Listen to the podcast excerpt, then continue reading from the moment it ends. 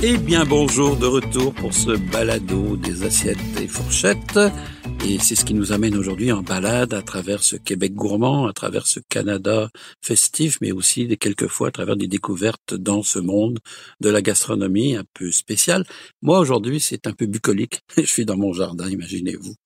Euh, je vous avais parlé la dernière fois de, de réussite, quelquefois d'échec. Eh ben j'ai dû apprendre à corriger quelquefois des, des, erreurs de jeunesse parce que même si j'ai les conseils de mon ami Jean-Claude Vigor, grand jardinier et père d'âme, mais qui est mon mentor, eh ben il m'arrive encore aujourd'hui de de pas toujours écouter, puis de faire à ma tête, et puis le résultat, ben c'est que je me retrouve avec des plants de tomates qui sont attaqués par une un, un champignon en fait, c'est ce mildiou qui est dû à l'humidité, euh, il a plu beaucoup, et pour ça, bon, j'ai suivi les conseils, j'ai traité moi, j'ai un jardin, un potager, mais je suis entièrement biologique. Ça veut dire que je refuse tout, tout intrant euh, autre que biologique, donc je dois faire attention. En plus, je suis dans la forêt, imaginez-vous, j'ai tout pour plaire. les insectes, les, enfin, tout est là. Les marmottes qui viennent me manger la moitié de ma production. Pas grave, les lapins, il y en a pour tout le monde, on partage. Vous avez dit que c'était le partage. Alors mes tomates, eh ben, écoutez, elles poussent tranquillement parce qu'on manque de chaleur. Euh, alors ces fleurs, ces feuilles qui sont attaquées par l'humidou, ça commence par le bas. Donc je les ai traitées avec une solution euh, euh, spéciale que j'ai achetée dans dans un magasin à proprement dit. Moi, je ne peux pas trop remettre de grand-mère, même si des fois on me dit qu'il faut le faire, mais j'aime mieux faire affaire avec des spécialistes. Et là, ça commence peut-être à, arrêter, je dirais, cette maladie. Euh, il y a quelques années, je me souviens d'avoir perdu mes plants de tomates en cours de saison parce que la feuille devient jaune puis noire, ça monte sur le pied et ça attaque les tomates. Puis là, c'est bien dommage quand vous avez des tomates euh, de qualité, chose que je cherche parce que je suis très tomate ancestrale. Ancestral veut dire vieille souche que l'on a récupérée. Il y a vraiment aujourd'hui sur Internet ou un peu partout, dans les magasins spécialisés, dans les, les magasins de jardin, des souches. Euh, on parle de souches originales validées. Là, on parle pas de d'hybrides. Et ça, c'est très important. Donc, des souches. Je vais vous en donner quelques-unes des, des souches que j'utilise moi, qui, ça, qui sont des souches vraiment intéressantes dans les variétés ancestrales. Et je vous invite peut-être pas pour cette année parce que c'est peut-être un peu tard, mais déjà pour l'année prochaine de réserver. Alors la mémé de Beauce, qui est une une tomate évidemment de la Beauce d'ici, une, une grosse tomate striée mais très goûteuse. La Brandywine que l'on trouve noire ou que l'on trouve rouge, qui est une variété américaine excellente au goût. Euh, la jubilée jaune, qui est aussi une tomate jaune, un peu un goût un peu abricot, la marmande, qui est une tomate rose, une tomate originaire d'Europe, de France, la persimon, qui est jaune aussi, la noire de Crimée, et puis, euh, ça c'est une variété un, peu noire, là, quand on la coupe à l'intérieur, très goûteuse, hein, très très bonne. Moi j'aime les tomates que l'on peut manger tout simplement comme ça. Vous savez, moi ce que je fais, je m'installe dans le jardin, je prends mon, mon opinel, je coupe la tomate, un peu de sel, un peu d'huile d'olive, des fois une petite feuille de basilic, puis rien d'autre, puis ça, c'est le paradis total. C'est le paradis total. On aime ça. Vous allez adorer ça, là. Puis, je, je termine avec deux variétés. La San Manzano, euh, Gigante, qui est euh, Gigante 3, c'est la variété, qui est une, une tomate italienne, qui, qui évidemment qui est intéressante pour faire de toutes les sauces, euh, sauces à spaghetti et ainsi de suite.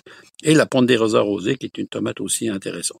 Alors, ça, c'est un peu les, les plants de tomates que j'ai plantés. Évidemment, comme je vous disais, sur, euh, sur, je sais pas, peut-être euh, 1500 euh, tomates ou 1000 tomates que je vais récupérer. Enfin, même pas récupérer, je vais peut-être en récupérer euh, 500, parce que le reste seront donnés euh, aux animaux ou, je sais pas, aux écureuils, ainsi de suite. Mais la tomate, pour moi, ça reste l'été. Et l'été, c'est ce qu'on aime quand on découvre justement dans notre jardin. Je suis allé au marché Jean Talon, et là, ça commence à être l'échantillonnage de couleurs. Moi, j'adore aller au marché Jean Talon à Montréal. C'est le marché principal de Montréal, qui a toute une histoire d'ailleurs. Hein. C'est un, des premiers marchés du, Québec, très intéressant. Il y a le côté des artisans et recherchez, s'il vous plaît, les artisans qui cultivent leurs légumes, pas des revendeurs. J'insiste sur le fait parce que c'est toute la différence lorsque vous avez un Jacques Rémillard. Euh, allez voir à son cœur, Jacques Rémillard, vous verrez, vous pouvez pas le manquer. Ça s'appelle Jacques et Diane.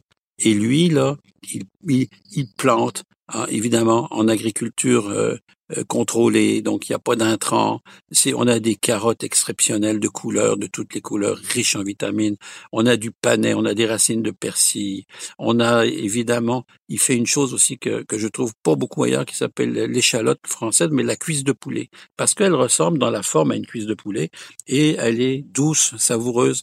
Alors si vous servez ça avec une petite salade et des huîtres, parce que je vais vous parler des huîtres, vous allez voir que les huîtres l'été on peut en consommer, eh bien vous allez avoir du plaisir et je vous le garantis avec un petit vin blanc et puis ça c'est le bonheur total pour l'été.